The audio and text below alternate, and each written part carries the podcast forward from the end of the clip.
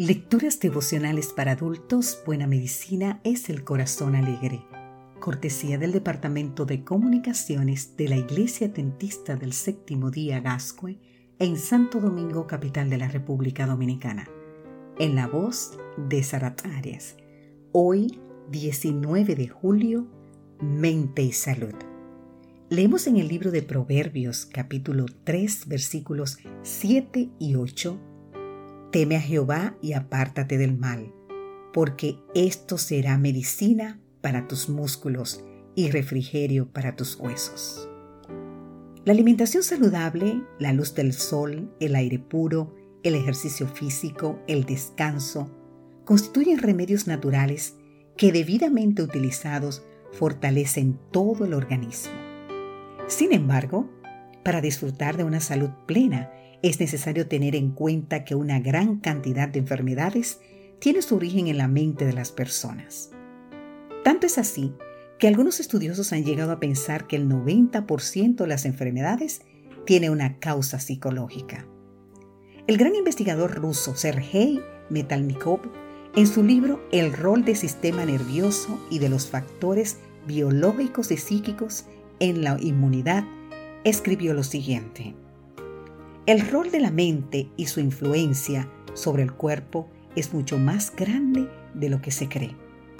Todos los órganos, el corazón, los pulmones, el intestino, las glándulas de secreción interna, están estrechamente ligados al sistema nervioso. Esta es la razón por la que el estado mental del paciente en todas las enfermedades tiene tanta importancia. Por eso, en la lucha contra las enfermedades es tan necesario actuar sobre la mente como prescribir medicamentos.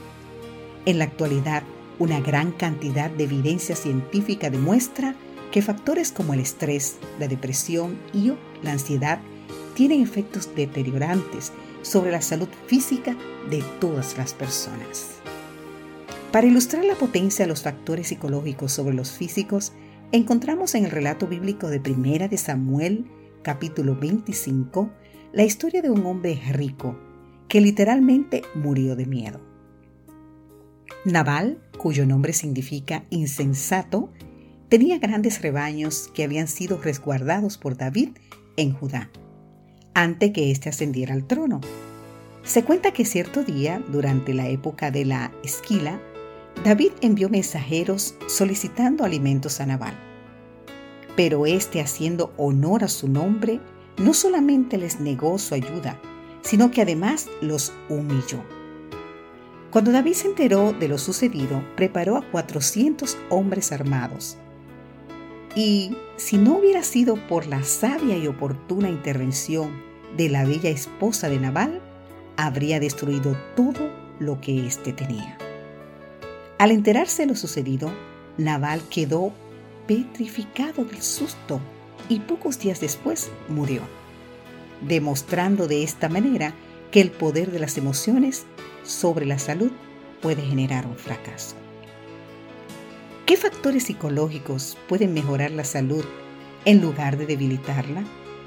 ¿Qué leyes rigen el ámbito mental?